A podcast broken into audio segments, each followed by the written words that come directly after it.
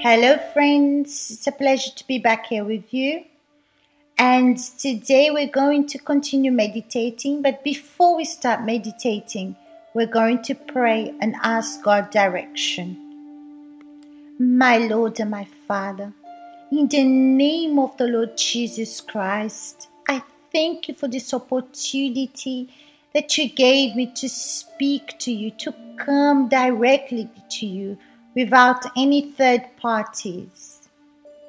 Oh my God, I ask you that you direct our minds, guide us, make us remember of the things that we need to remember, to know what's inside of each one of us, that, that your word may come and divide those that are confused, those that are not well spiritually, or the things that we don't see clearly.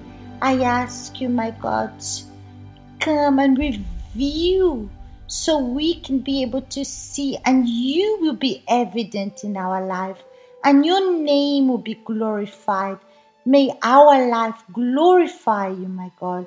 And this is what I ask you in Jesus Christ's name. Amen. When you meditate, I ask you that you take time out. Don't do it quickly. Don't do it rushing or already thinking about what you're going to do with a limited time. No, but take your time, read, and ask God to direct you. And it's also important not just to enjoy what we're going to say here, but before you listen to the audios, look at the reference of the Bible and read it, meditate for yourself, and then listen to the audio. Okay? Today we're going to read from the book of Matthew, chapter 18, from verse 1. And we usually read only few verses for you to take time and understand what we're reading. And you know, the best time to meditate, it's early in the morning when people are still not awake. You're there by yourself. You put God in the first place. You speak to Him first. So I suggest that you do your meditations in the morning. So let's read from chapter 18 from verse 1. At that time, the disciples came to Jesus, saying, Who then is the greatest in the kingdom of heaven? Then Jesus called a little child to him. First of all, before we continue, we have to understand that we have a human necessity to always be approved and have credits with other people or feel superior before other people. They were asking Jesus this question because they wanted to take the first place in the kingdom of heaven. But look what's interesting. Look how Jesus answered them and said, Surely I say to you, unless you are converted, this is really strong. He hadn't said who is the greatest in the kingdom of heaven, but first he said, unless you are converted and become as a little child. Look what Jesus is saying here. They were preoccupied to be the greatest in the kingdom of heaven. And Jesus was telling them, here you need to be preoccupied to enter in the kingdom of heaven. Because if you're not converted, and become a, like a little child or change your direction. It's like you're in one direction, you have to change direction. For example, when you go to a country and then you change countries, you find that there's different cultures, there's different things that you need to change to adapt to that country. Now imagine for you to enter in the kingdom of God. The question is not who is greater in the kingdom of heaven. First, you need to enter into the kingdom of God. And when you enter, it's already a great thing.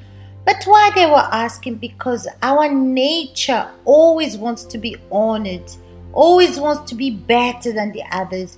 always want to receive applause for everything or even be famous, always wanting to be approved. And this is our sinful nature. And this is why Jesus answered them. He called a little child to him, set him in the midst of them, and said, Surely I say to you, unless you are converted and become as a little child, you will by no means enter the kingdom of God. To enter into the kingdom of God, my friends, we have to be like this little child who is ready to change, who is not stubborn, who is humble, who is obedient, who realizes and sees, recognizes the authority. This is how we have to be. You can see a child has a very simple and pure nature. For example, if he wants something, he cries, he stamps his feet on the floor. Why? Because his nature is already like that. He likes things his ways. That's why Jesus says, unless you are converted and become as little children. So that means all of us have to do that. We have to come out of this human nature, our way of doing things, my will. We all have to put that behind us. We have to go against our human nature. And then he continues saying, converted and become as a little child. Change direction. You are going one way, but now you need to change the way you're going. Not lean on your ways, the way you see things, your wills, and doing the will of God. In other words, that's what he was saying. Because for you to do the will of God, you are not running the risk of losing your salvation or being deceived by your heart. And then he says, Surely I say to you, unless you are converted and become as little children, this is what we have to do, my friends. We have to be like this child who is humble, who is simple, who doesn't question, who accepts and does everything that God asks him to do.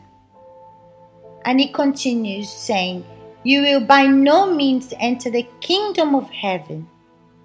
In other words, Jesus was saying, Before I answer your question of who is the greatest in the kingdom of heaven, the importance is for you to enter. And it's really important, really difficult to enter that you have to convert, you have to leave your ways behind, your will, and then become like a child. But normally, we don't want to be humble, listen, and be directed. No, we want to do things our way. We want to take possession of things our way, how we see it. And this is why Jesus said, Unless you are converted and become as a child, you will by no means enter the kingdom of heaven. And this is the importance, my friend. We have to be humble. And this exercise of being humble needs to be done every single day because our nature, our will, wants to dominate us every day. And if you want to enter into the kingdom of heaven, maybe you say like this I don't have the Holy Spirit. I want to receive the Holy Spirit. But you're going to receive the Holy Spirit when you empty yourself from you. When you are deceived and disappointed with your ways, that's when you receive the presence of God. Because all those that are born of God, that were baptized with the Holy Spirit, they came up to God disappointed with their own ways, didn't want to be the same person anymore. They threw themselves to the hands of God because they wanted to be just and do the right thing because their ways, their way of thinking did not save them or satisfy them in any way. So, we make this decision because our ways only brings problems and the will of God gives us peace and he makes us stable in our faith and he gives us strength and balance so when i'm doing what's right nothing accuses me my conscience is clean and this is what I want you to be, my friends. I want you to be empty from yourself. Observe, watch yourself every single day. For example, if someone corrects you, you are affronted. When you're not this kind of person who speaks a lot or funny or whatever it should be, but when you're not this kind of person that everyone looks up to. So you have to see what do you say to yourself? What kind of thoughts do you entertain? You have to see always what's going on inside of you because we have the habit of just observing our outside, our actions, our attitude. So let's take advantage of this word and put into practice every single day in our life not only today, but tomorrow, after tomorrow, every single day until our Lord Jesus comes to take us. Okay? So it's been great to be here with you, and next week we'll be back here. Don't forget what we said at the beginning of this audio for you to take time out and meditate and give your all. Don't do it anxious or thinking of other things. Okay, so we're going to leave the verse here. You're going to meditate, read the verses, and then you listen to the audio. And if you like, leave your comments here. How was it? What did God show you? How was your experience of taking time and really meditating properly? Okay? Because this discipline that I'm telling you to do is not something that just you're just going to do one day but it's something that you need to always do. Meditate to build your relationship with God. Okay, my friends, until next time, goodbye.